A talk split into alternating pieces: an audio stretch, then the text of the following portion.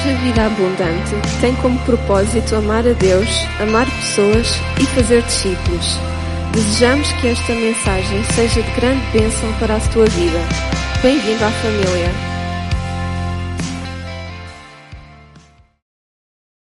Provérbios capítulo 13. Nós estamos a falar sobre alma restaurada, ou dei essa título à série, e estamos a falar alguns assuntos com, que têm a ver com a nossa alma. Já falámos sobre a rejeição, a semana passada falámos sobre o perdão, e hoje eu gostaria de falar um bocadinho sobre desapontamento. Diga ao lado, desapontamento. Quem é que por acaso aqui já foi alguma vez desapontado? E não é só por pessoas. Deixa eu fazer uma pergunta mais difícil só para os corajosos e sinceros. Quem é que já alguma vez ficou desapontado com Deus? Levante lá o braço. Obrigado pela vossa coragem. Os outros a gente ora por eles.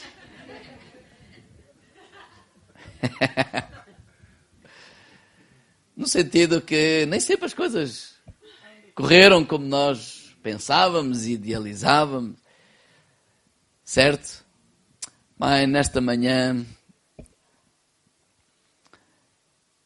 dirige-nos, Senhor. Fala-nos e que seja o teu Espírito a, a nos dirigir. Coloque nas tuas mãos, Senhor, para que, mais do que palavras estudadas ou pensadas, eu seja guiado pelo Teu Espírito Santo, Senhor. E que sejas Tu a falar ao nosso coração. Não seja uma informação de mente para mente, mas de espírito para espírito. Que seja o Teu Espírito a trazer essa revelação aos nossos corações. Em nome de Jesus. Amém. Linda, está-me a perceber hoje? Nós começamos, o, o, o, Paulo nos tem ajudado nisso, começamos a fazer a semana passada a tradução em simultâneo. Eu vou hoje tentar, a semana passada nem sequer sabia, então vou hoje tentar falar um bocadinho mais devagar. Mas se eu não falar mais devagar, pronto, falo normal. que é para a linda, hoje é a Ruth, não é? Que está a traduzir. E vamos começar a anunciar que, à medida que nós vamos nos treinando, que nós temos culto em português e para já em inglês. Qualquer dia em chinês. Provérbios 13, 12. Vamos lá. Desapontamento.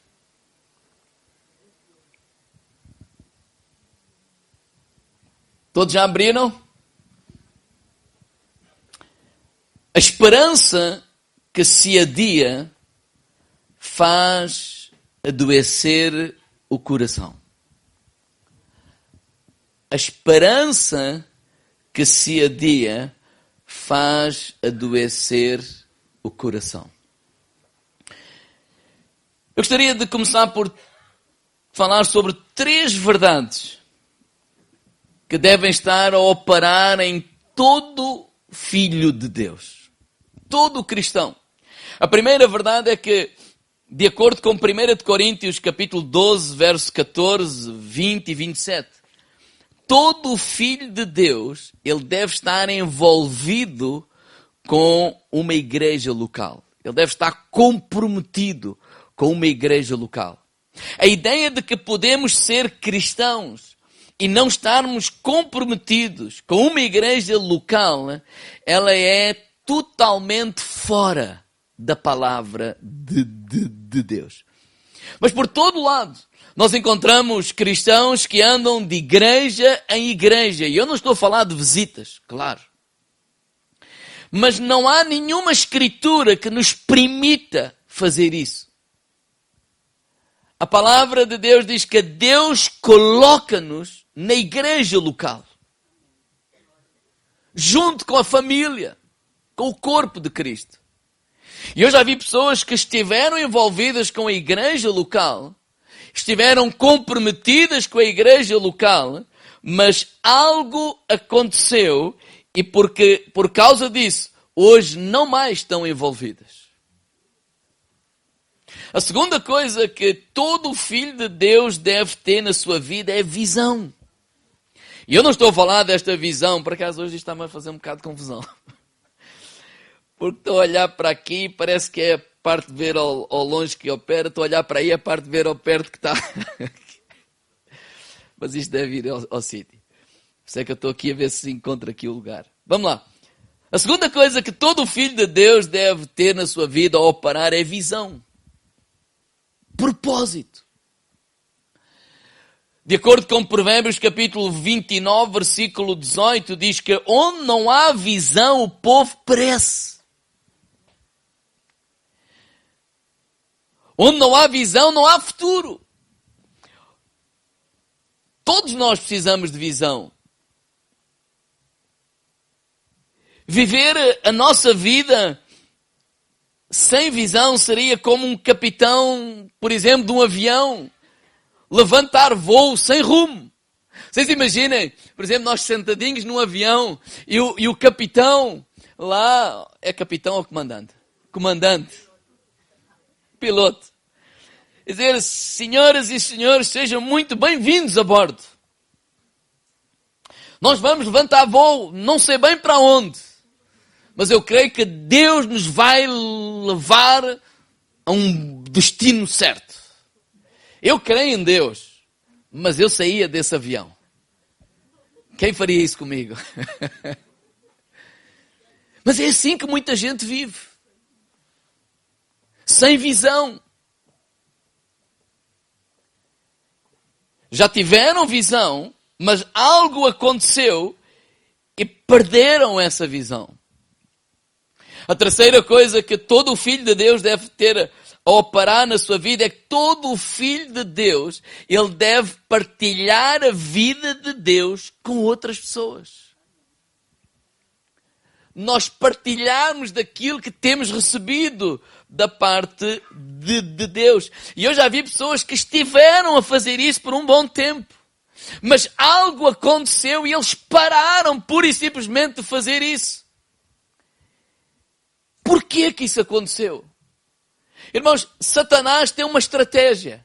E ele trabalha contra nós para impedir que estas três verdades elas estejam a operar na nossa vida. Ele, ele, ele, ele tem um alvo que é nos impedir de viver de acordo com o propósito e o plano de, de Deus. Quando aqui em Provérbios diz que a esperança que se adia faz adoecer o coração, esperança está a falar de uma expectativa. E se essa expectativa não acontece, a pessoa fica desapontada. E aqui o coração que está aqui a falar é o espírito do homem. Então, há, há, há, há uma tradução né, que diz até que um desapontamento contínuo faz adoecer o coração. E pensem nisso, se o coração de um filho de Deus está doente, como é que ele encontrará o seu lugar na igreja local? Se o coração de um filho de, de Deus está adoecido, como é que ele vai viver com visão? Se o coração de um filho de, de Deus está adoecido, como é que ele vai partilhar a vida de Deus para com as outras pessoas se ele próprio, ele está doente. E o que é que faz adoecer esse coração? Um desapontamento contínuo. O que é o desapontamento? O desapontamento é a frustração de uma expectativa. É alguma coisa que nós pensávamos, idealizávamos, mas de repente nada disso acontece. E quando esse desapontamento ele é repetitivo, que ele pode acontecer na área dos relacionamentos, ele pode acontecer nas nossas, nas nossas, uh, uh, como é que se diz? nas nossas ações, na, na, na, nos problemas à nossa volta, nós idealizávamos, sei lá, estávamos à espera de uma promoção e não fomos promovidos. Então, esse desapontamento contínuo, ele faz adoecer, adoecer o nosso coração. Por isso também diz lá em Provérbios capítulo 4, verso 23, sobre tudo que deve guardar, guarda o teu coração. Porquê? Porque é de lá que ou, ou, ou, procedem as saídas da vida. De onde? Do nosso coração. Por outras palavras, ele está a dizer assim, olha, ser diligente em relação à condição do teu coração.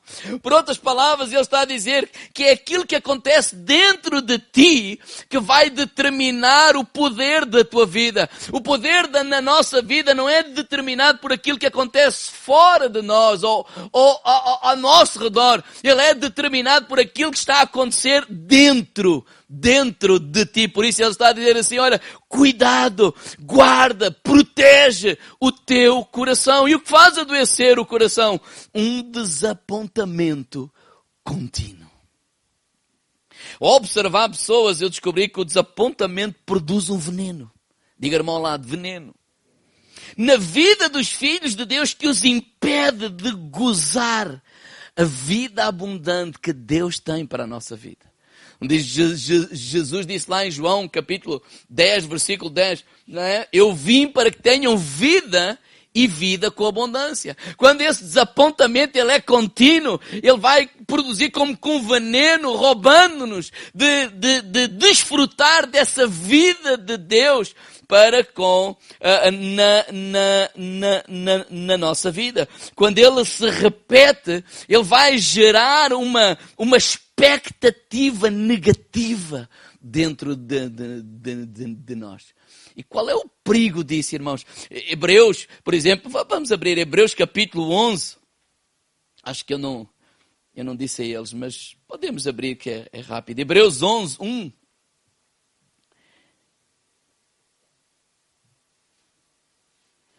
A palavra de Deus diz assim: olha, a fé é a certeza das coisas que se esperam e a convicção de factos que não se vê. A fé é a certeza das coisas que se esperam.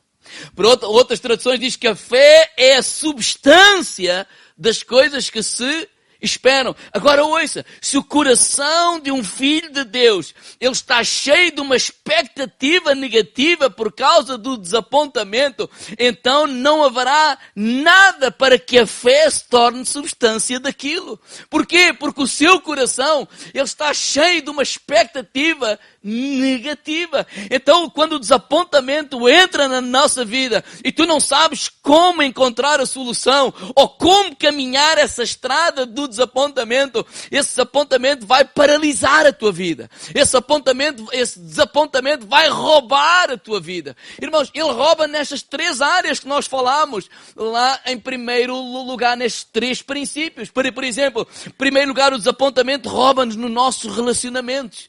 E igreja tem tudo a ver com relacionamentos. É disso que se trata. Igreja tem a ver com um povo, com uma família. E o que é que acontece? O que é que o desapontamento faz? Nós começamos a relacionar com o A, com o B ou com o C. E esperamos alguma coisa desse relacionamento. E quando não acontece, nós vamos ficar frustrados. Muitos vão ficar ofendidos. E se nós, como vimos a semana passada, não tratarmos da ofensa rapidamente, ela pode se transformar em falta de perdão, em amargura, em ciúme, em inveja. E muitas vezes, por causa disso que aconteceu, nós não voltamos mais a confiar em ninguém. Ou seja, esse, esse desapontamento vai determinar não só o que aconteceu, aquele presente, mas vai determinar o nosso futuro e vai nos roubar nas próximas, nos próximos relacionamentos. Por isso é que a pessoa diz, não, não, eu agora, eu agora já aprendi né? E coloca assim um muro, né? Tu cá, tu lá, ou assim, pronto, amigos, amigos, negócio lá. Ou seja, há uma muralha, uma muralha para nos defender de futuras ofensas. O problema é que essa muralha não só está ali para afastar as pessoas, mas afasta Deus. O desapontamento rouba-nos também nas nossas circunstâncias. Vocês lembram-se daquele general, o Naaman? Aquela história que está lá em 2 de Reis, capítulo 5. O Naaman era um chefe do exército da Síria. Era um homem poderoso, era um homem famoso, era um homem com poder lá naquele lugar. Ele era o líder de todo aquele exército que tinha conquistado, por exemplo, lá Jerusalém e outras, e outras cidades, né? Ele, ele, ele, ele, o povo de Israel tinha sido derrotado lá numa batalha, daí veio uma menina que estava a servir a, a, a, a mulher de Naamã e estava lá em casa. Mas este homem era leproso. E aquela menina, ela, ela disse estas palavras àquela, à sua senhora, como assim a tratava. Ai, se o meu senhor conhecesse o profeta que está lá em Samaria. O profeta era um homem chamado Eliseu. Ele certamente que o restauraria da lepra. Ele começou a criar uma expectativa positiva, que a lepra podia ser curada, ele podia ser liberto da lepra. Ele faz contactos com o seu rei. O seu rei, o rei da Síria, faz contactos com o rei de Israel. E lá vai o Naamã com toda uma grande comitiva em ter com o tal homem de Deus, porque ele tem uma expectativa, ficar livre do quê? Da lepra, ficar curado. Ele leva carros, cavalos, ofertas, ele leva um montão de coisas e ele leva também na sua cabeça tudo idealizado, como é que vai acontecer. Certamente eu vou lá chegar, nós podemos ver isso pelo decorrer da, da história, né? Ele vai, tipo, me receber, vai passar a sua mão sobre o meu corpo. Ele idealizou ali uma série de coisas. E quando ele chega lá, o Eliseu nem o recebe. Não, não está ninguém à porta. Não há nenhuma passadeira vermelha. Não há ninguém a fazer venas àquele homem. Não há nada. É como se ninguém tivesse aparecido. E aparece um jovem. O Geazi. O servo do homem de, de Deus. E aparece simplesmente com um recado. Olha, vai lá, é aqui este rio, aqui em Israel, mergulha sete vezes. E o meu Senhor diz: Tu vais ficar curado. Ele ficou danado. Ele ficou irado. Aquele homem ficou, ficou processo. No, no sentido o quê? Ele nem tem a coragem de me receber. Porquê? Porque ele idealizou algo. Ele pensava que ia acontecer desta ou daquela forma, mas nada disso aconteceu. E a minha pergunta é, quantos de nós, por vezes, também pensamos que Deus vai agir desta ou daquela forma e nada disso acontece? Às vezes até o oposto acontece. Quantas vezes nós oramos, idealizamos, não, Deus vai me dar, Deus, aquilo vai ser meu, aquela casa, ou isto, ou aquilo, vai ser aquela cura, e de repente ele não é curado. Na verdade até morre, e de repente aquela casa vai ser, mas é para o outro. E uma série de coisas acontece, e nós ficamos desapontados. E nós ficamos, porquê Deus? Onde é que eu errei? Onde é que eu falhei? E quando esse desapontamento nós não sabemos lidar com ele, ele vai nos roubar nas circunstâncias. Glória a Deus pelos homens de Naamã, porque os homens de Naamã chegaram-se ao pé dele. Oh, oh, oh, oh. Eu não sei como é que ele se chamava. O oh, chefe. Olha, se aquele homem te mandasse fazer uma coisa difícil, tu não varias. Vai lá, custa-te alguma coisa. Ele estava danado. Não, o que é que ele pensa que é? Eu não sei o que, eu esforcei-me. Eu vim aqui à casa dele. Eu, eu trouxe todas estas ofertas. Ou seja, tal e qual como nós fazemos às vezes. Senhor, eu orei, eu jejuei, eu dei o dízimo, eu não sei o que. E o Senhor também. Amém, obrigado. Mas nada daquilo aconteceu. Mas a verdade é que estes homens convenceram este homem a obedecer ao homem de, de Deus. E ele foi lá e, e fez aquilo que não queria fez aquilo que não imaginava. E ele se humilhou. A verdade é que ele saiu de lá curado. Mas o desapontamento tem esse potencial de nos roubar nas circunstâncias. O desapontamento ele tem o potencial de nos roubar ou rouba-nos na nossa chamada. Naquilo que Deus, no propósito de Deus para a nossa vida. Deus tem um propósito para a tua vida. E a história que eu quero trazer aos irmãos lembrar está escrita lá em 1 de, de, Reis, capítulo 19, a partir do versículo 1. Quem é o profeta agora? Elias. Ele é o homem de Deus, ele profere a palavra de Deus. Há um tempo de incredulidade. Aquela gente não quer nada com Deus, sobretudo o rei e a rainha, o rei Acabe e a, e a, e a sua esposa Jezabel. Eles servem lá o Balaal, eles servem lá outros deuses. E há lá um dia que ele sentiu o homem de, de Deus desafiar todos os profetas de Balaal onde foram lá para o Monte Carmelo e fizeram lá todo aquele desafio, 400 profetas Balaal, não é? E o, Elis, o Elias do outro lado. E ele disse, olha, vamos lá ver quem é que verdadeiramente é Deus. E depois desse acontecimento, de facto, Deus respondeu a Elias. Os deuses não responderam lá aqueles profetas. O povo foi e matou todos aqueles 400 profetas Balaal. E por, era, era Poderíamos imaginar ou pensar que o homem saía de lá todo cheio de fé, cheio de ânimo, mas por causa depois de uma de um, mensageiro da rainha, que aquilo veio aos olhos, aos ouvidos da rainha, e a rainha mandou dizer ao, ao, ao profeta, olha, se até ao meio-dia da manhã eu não te fizer como tu fizeste a uns destes, a todos estes homens, não é? Ou seja, ameaçou de morte. O que é verdade é que este homem por causa dessa ameaça, ele desiste do seu ministério, ele vai para o deserto, ele caminha, ele, ele, ele, ele entra e ele está desesperado a pedir a Deus a morte. Ele diz: Já chega, estou farto disto. Porquê? Porque provavelmente ele, ele, ele pensaria que aquele acontecimento tinha um impacto que não teve. Provável, eu não sei se ele pensou que talvez a rainha ou o rei se convertesse ou não. O que é certo é que nada do que ele imaginou, idealizou, aconteceu. E ele ficou frustrado, ele ficou desapontado, ao ponto de desejar a morte. Mas quando lemos a história, percebemos que lá numa caverna, o Espírito de Deus vai falar com ele. E a primeira coisa que o Espírito de Deus diz àquele profeta Elias foi: Elias, o que é que tu fazes aqui? Por outras palavras, aqui não é o teu lugar. Por outras palavras, não foi isto que eu te mandei fazer. Por outras palavras, olha, o, o, o, para tu estás aqui quer dizer que deixaste de fazer aquilo que eu te mandei fazer. Quer dizer que deixaste para trás a minha chamada, deixaste para trás aquilo que eu, o meu propósito para a tua vida. Isso pode acontecer com a nossa vida também.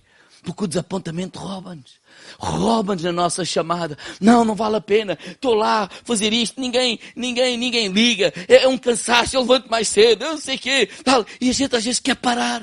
E a gente às vezes quer de, de desistir. E a gente às vezes quer, quer dizer assim, não, não, não, não, não vale a pena. Mas aquilo que o Espírito de Deus disse a Elias, Elias, o que é que tu estás aqui a fazer? Por outras palavras, o teu lugar não é aqui nesta caverna a choramingar. O teu lugar é fazer a obra para a qual eu te chamei para fazer. Mas o que é que levou àquela caverna? Um desapontamento. Então o desapontamento rouba-nos, rouba-nos nos nossos relacionamentos. Não é? Por isso é que eu disse que nós estávamos, esse é o plano de Deus, nós estamos comprometidos com uma igreja local, mas hoje muitos já não estão. O desapontamento rouba-nos nas nossas circunstâncias. Por isso eu disse, muitos viveram com visão, mas já não vivem. E o desapontamento rouba-nos na nossa chamada, naquilo que é o propósito de Deus, dar a vida de Deus que nos temos recebido, dar aos outros. E muitos pararam de o fazer. E porquê? Por causa de um desapontamento contínuo. Irmão, nós temos que aprender a trilhar esse caminho ou essa estrada do desapontamento. Porque o desapontamento é algo que vai acontecer na nossa vida. Mas quando nós aprendemos a trilhar essa estrada, ele não tem o potencial de nos roubar, nem nos relacionamentos, nem nas circunstâncias, nem na chamada que Deus tem para cada um, mas vamos viver tudo aquilo que Deus tem para cada um de nós. Então vamos, qual é a solução? Provérbios capítulo 3. Vamos lá abrir, se faz favor. Vamos caminhar para o final, dando a solução. A questão do desapontamento é uma questão de confiança. Este é o meu primeiro ponto. Para trilharmos a estrada do desapontamento. É uma questão de confiança. Provérbios capítulo 3, a partir do versículo 5.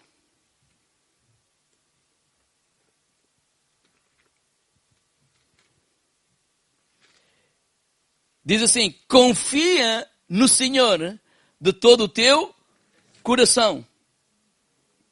E não te estribes no teu próprio. Podemos ler todo, todo, todo juntos, só o versículo 5. Vai lá, 1, 2, 3, ao mesmo tempo. Confia no Senhor de todo o teu e não te estribes no teu próprio entendimento. Irmãos, a questão do desapontamento é uma questão de confiança. Confia no Senhor. Agora, o versículo 6, eu quero dar uma chamada de atenção para os irmãos, diz assim, reconhece-o em todos os teus caminhos e ele endireitará as tuas veredas. Mas a palavra reconhece-o, hebraica é yada, que diz conhecer. É a mesma palavra, por exemplo, que está lá em Gênesis capítulo 4, verso 1. Quando diz assim, não, não, não precisam de abrir. E conheceu Adão a Eva, sua mulher, e ela concebeu e, e teve a Caim. Essa palavra conheceu é a palavra iada. Esta palavra reconhece-o, reconhecer. Ou seja, o que a palavra de Deus está aqui a falar é de intimidade. Digo, irmão lá, de intimidade. Quando ele diz reconhece-o em todos os teus caminhos, é em todos os teus caminhos. Olha, conhece-o.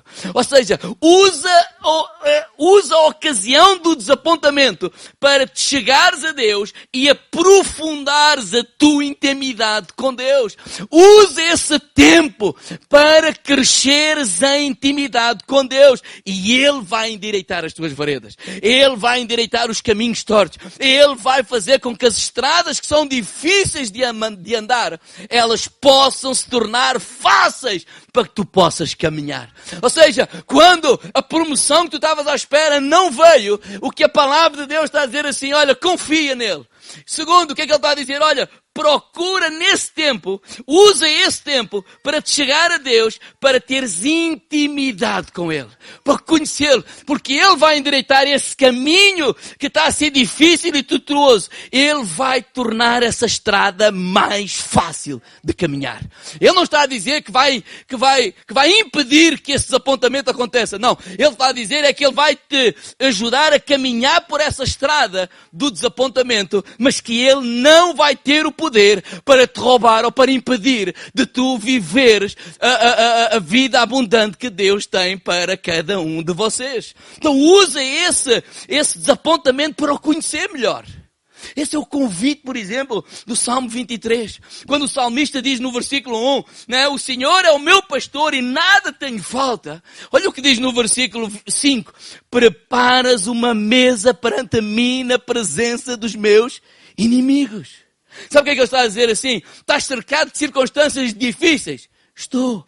Olha, as coisas estão a correr mal. Estão. Olha, veio um relatório médico que não estavas à espera. Veio. Olha, o casamento não está assim tão bom. Não, não está. O teu filho não está a ir à igreja. Não, não está. Os teus adversários são muitos, muitos. Olha, no meio dessa adversidade, o nosso pastor convida-te a sentar à mesa com ele. Porque mesa, ele está a falar do lugar de comunhão.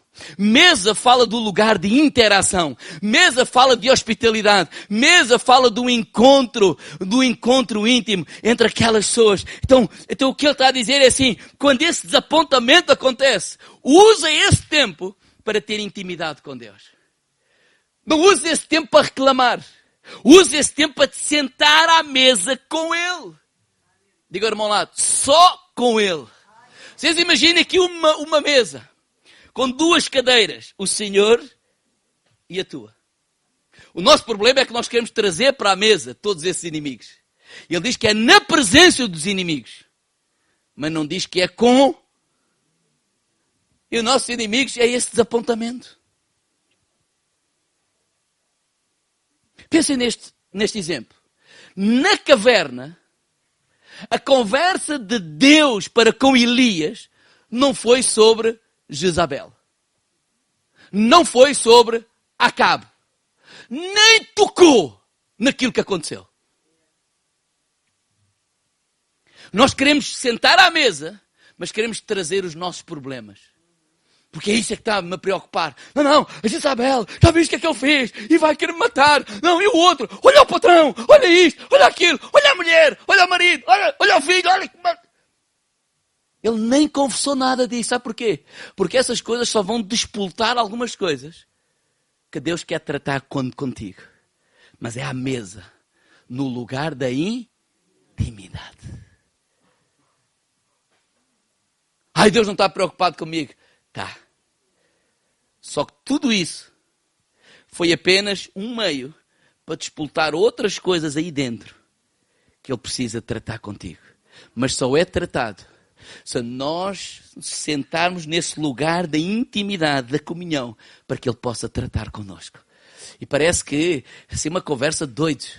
Porque estou ali um fulano a querer me matar e ele não está a falar sobre morte. Está ali a Jezabel a dizer que vai me matar e Deus disse assim para o Elias, olha, que é que faz aqui? Só eu fiquei assim, não, não, não, estou lá mais sete mil. Olha, vais sair daqui vais voltar para o teu lugar, vais à procura de um homem chamado Eliseu, vais chamá-lo porque ele vai ser profeta em teu lugar.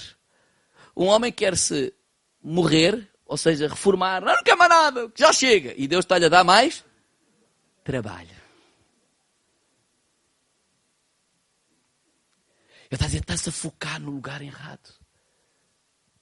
O desapontamento paralisa-nos porque nós nos focamos no lugar errado.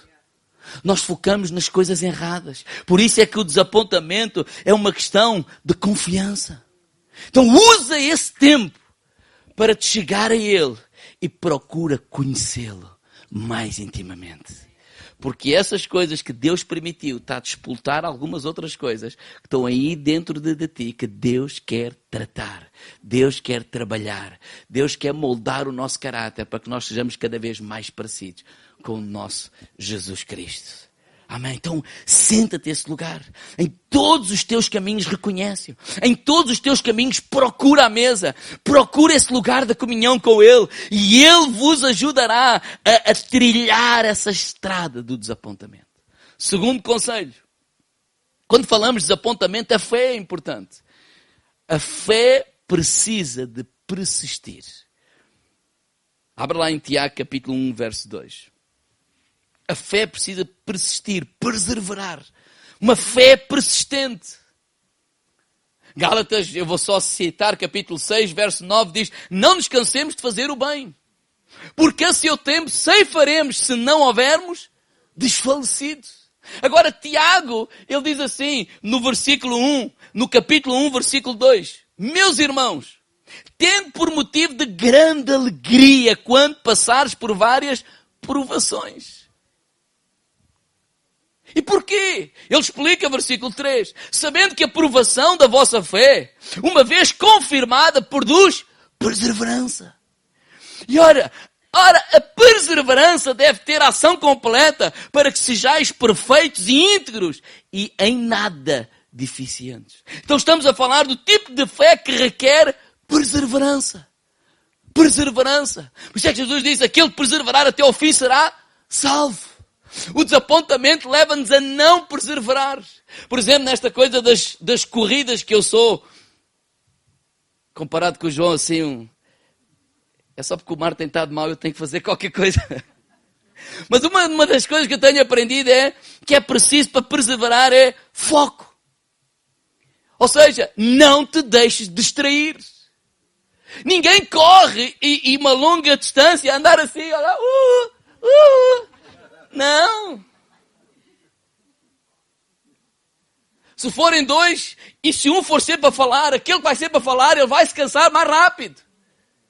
Por isso eles levam os fones, então, não se distrai, não olha para a direita, não olha para a esquerda, vamos lá, manter o ritmo. Foco. Na vida nós precisamos de foco. Outra coisa que nós precisamos quando toca a correr é uma força extra que vem de uma reserva que tem cá dentro que nós não sabemos que temos. Porque quando nós começamos a ficar cansados, a primeira coisa que a nossa cabeça diz é para. É ou não é? Quem é que sabe isso? E se nós obedecemos ao primeiro pensamento, nós paramos do primeiro quilómetro. Então o foco é importante, porque a cabeça está a dizer para, dói. E de facto dói, não estás a sentir, eu sinto.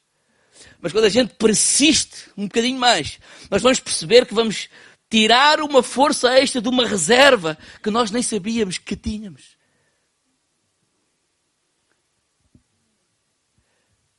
Quando a gente diz, ai, estou com os braços para a boca, estou, que, estou para morrer. Não. O professor um dia disse, disse, olha, não, o teu coração disse, o meu, o meu está já no máximo, não está não, porque se estivesse no máximo não conseguias nem falar. Porque, pum, está muito longe ainda. Está uma reserva extra. E sabe o que, é que eu quero dizer isto? Porque, o que é que eu quero dizer com isto, irmão? Quando falamos do poder de Deus, o que é que nós pensamos? Em milagres, em curas e em libertações. Certo? Concordam comigo ou não? E é verdade.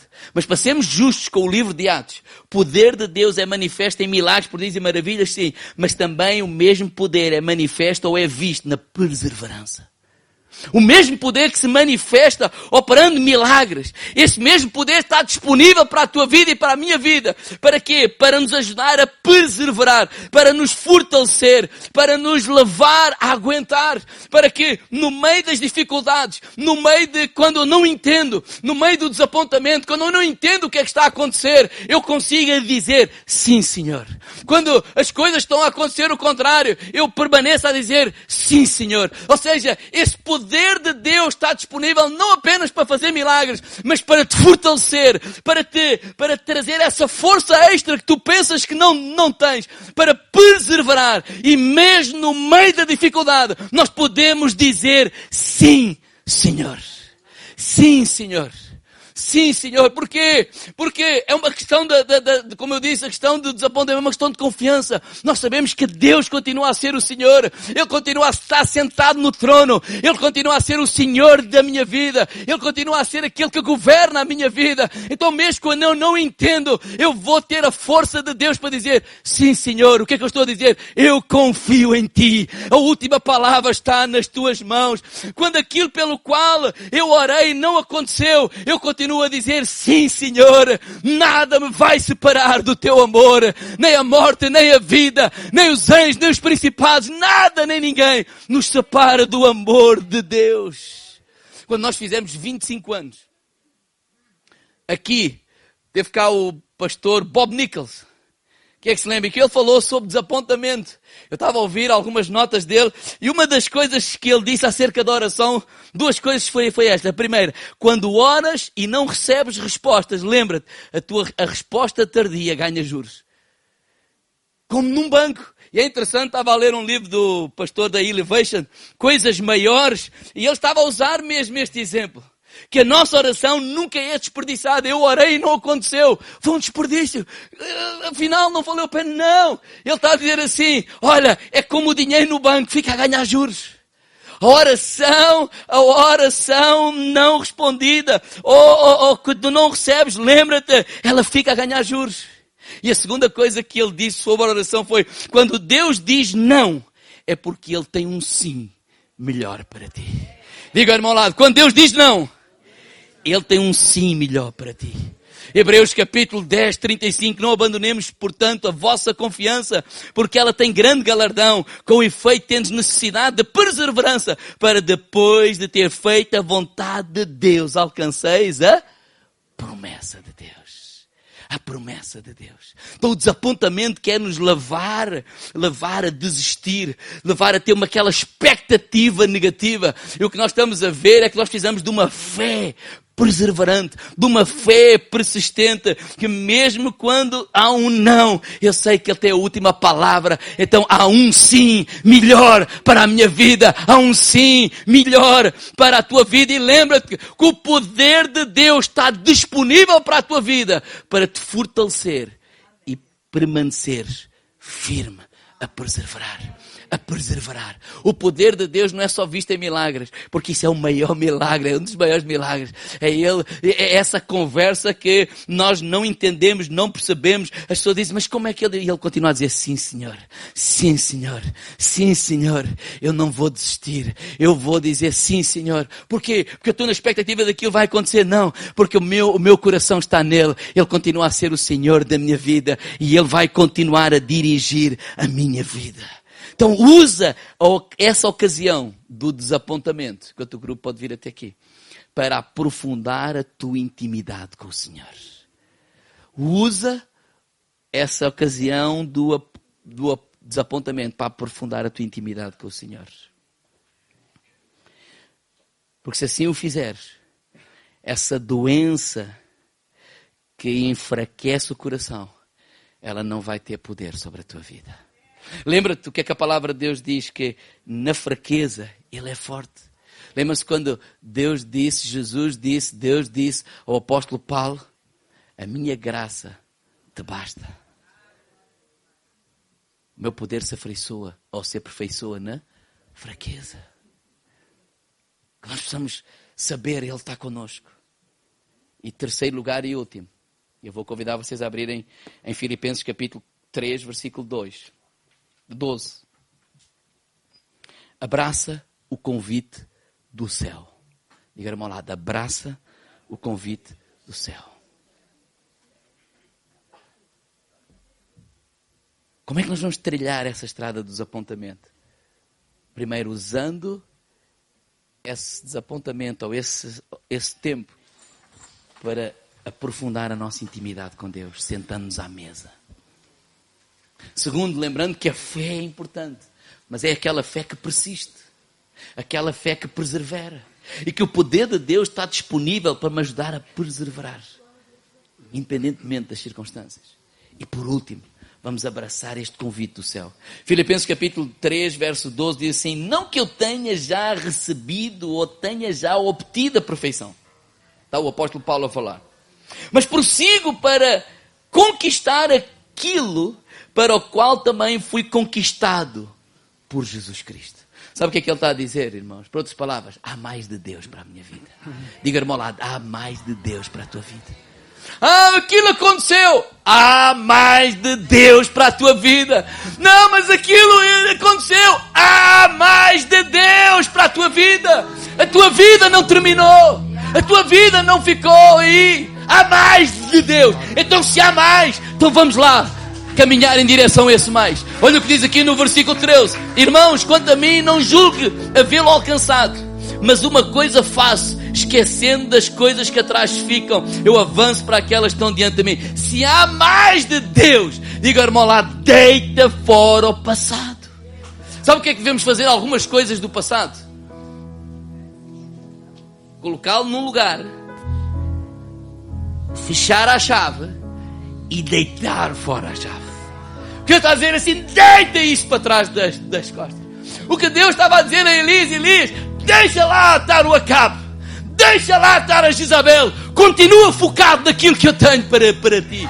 Esquece o passado. Já foi mal demais tu viveres o que viveste, mas será pior ainda se deixares que aquilo que tu viveste continue a estragar o teu futuro. Deixa isso para trás, mete isso para trás das costas e continua em direção ao alvo, porque há um convite do céu. E olha o que diz aqui no versículo 14: Prossigo para o alvo, para o prémio da soberana vocação de Deus em Cristo Jesus. E a palavra vocação, na palavra no grego diz klesis, que tem este significado: convocação, convite para uma festa, convite divino para abraçar a salvação de Deus. Que a palavra de Deus está dizendo assim: há um convite do céu para a tua vida, para abraçares a salvação de Deus. E a pergunta é: se eu tenho um convite do céu para abraçar a salvação de Deus, não vai ser pessoas, não vai ser circunstâncias, não vai ser nada nem ninguém que me vai impedir de desfrutar da bênção da salvação que vem do nosso Deus. A mesa da graça está disponível. Há um convite do céu, igreja. Vamos ficar de pé.